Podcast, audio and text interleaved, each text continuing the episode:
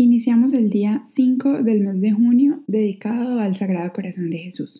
Lectura de la carta encíclica Aurietis Aquas de su Santidad Pío XII sobre el culto al Sagrado Corazón de Jesús. La doctrina de los papas. Cuarto. ¿Quién no ve, venerables hermanos, la plena oposición entre estas opiniones y el sentir de nuestros predecesores que desde esta cátedra de verdad aprobaron públicamente el culto del Sacratísimo Corazón de Jesús? ¿Quién se atreverá a llamar inútil o menos acomodada a nuestros tiempos esta devoción que nuestro predecesor de León XIII llamó práctica religiosa dignísima de todo encomio y en la que vio un poderoso remedio para los mismos males que en nuestros días, en forma más aguda y más amplia, inquietan y hacen sufrir a los individuos y a la sociedad? Esta devoción decía que a todos recomendamos, a todos será de provecho, y añadía este aviso y exhortación que se refiere a la devoción al Sagrado Corazón. Ante la amenaza de las graves desgracias que hace ya mucho tiempo se ciernen sobre nosotros, urge recurrir a aquel único que puede alejarlas. Mas, ¿quién podrá ser éste sino Jesucristo, el unigénito de Dios? Porque debajo del cielo no existe otro nombre, dado a los hombres, en el cual hayamos de ser salvos. Por lo tanto, a Él debemos recurrir, que es camino, verdad y vida no menos recomendable ni menos apto para fomentar la verdad cristiana, lo juzgó nuestro inmediato predecesor, de Pío XI en su encíclica Miserentissimes Redemptor. ¿No están acaso contenidos en esta forma de devoción el compendio de toda religión y aún la norma de vida más perfecta, puesto que constituye el medio más suave de encaminar las almas al profundo conocimiento de Cristo Señor nuestro y el medio más eficaz que las mueve a amarle con más ardor y a imitarle con mayor fidelidad y eficacia? Nos, por nuestra parte, en no menor grado que nuestros predecesores, hemos aprobado y aceptado esta sublime verdad. Y cuando fuimos elevados al sumo pontífice, al contemplar el feliz y triunfal progreso del culto al Sagrado Corazón de Jesús entre el pueblo cristiano, sentimos nuestro ánimo lleno de gozo y nos regocijamos por los innumerables frutos de salvación que producía en toda la Iglesia, sentimientos que nos complacimos en expresar ya en nuestra primera encíclica.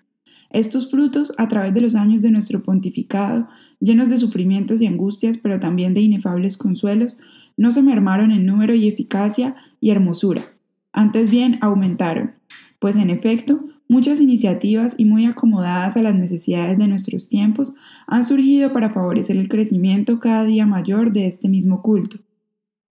Asociaciones destinadas a la cultura intelectual y a promover la religión y a la beneficencia, publicaciones de carácter histórico, ascético y místico para explicar su doctrina, piadosas prácticas de reparación y de manera especial las manifestaciones de ardentísima piedad promovidas por el apostolado de la oración, a cuyo celo y actividad se debe que familias, colegios, instituciones y aún a veces algunas naciones se hayan consagrado al Sacratísimo Corazón de Jesús. Por todo ello, ya en cartas, ya en discursos y aún radiomensajes, no pocas veces hemos expresado nuestra paternal complacencia. En el nombre del Padre, del Hijo, del Espíritu Santo. Amén. Ábreme, oh Jesús, tu sagrado corazón. Muéstrame sus encantos Úneme a Él para siempre. Que todas las respiraciones y palpitaciones de mi corazón, aun cuando esté durmiendo, te sirvan de testimonio de mi amor y te digan sin cesar, Señor, te amo. Recibe el poco bien que hago. Dame tu gracia para reparar el mal que he hecho y para que te ame en el tiempo y te alabe por toda la eternidad. Amén. Llamada de emergencia. Oración para una grave necesidad. Oh Divino Jesús que dijiste, pedid y recibiréis, buscad y encontraréis, llamad y se os abrirá, porque todo el que pide recibe, y el que busca encuentra, y a quien llama se le abre. Mírame postrado a tus plantas, suplicándote me concedas una audiencia. Tus palabras me infunden confianza, sobre todo ahora que necesito que me hagas un favor. ¿A quién he de pedir sino a ti, cuyo corazón es un manantial inagotable de todas las gracias y dones? ¿Dónde he de buscar, sino en el tesoro de tu corazón, que contienen todas las riquezas de la clemencia y la generosidad divina? ¿A dónde he de llamar, sino a la puerta de ese corazón sagrado, a través del cual Dios viene a nosotros y por medio del cual nosotros vamos a Dios? A ti acudimos, oh corazón de Jesús, porque en ti encontramos consuelo, cuando abrumados por el peso de nuestra cruz buscamos ayuda, cuando la angustia, la enfermedad, la pobreza o el fracaso nos impulsan a buscar una fuerza superior a las fuerzas humanas. Creo firmemente que puedes concederme la gracia que imploro, porque tu misericordia no tiene límites, y confío en que tu corazón, compasivo, encontrará en mis miserias y en mis tribulaciones y en mis angustias un motivo más para oír mi petición.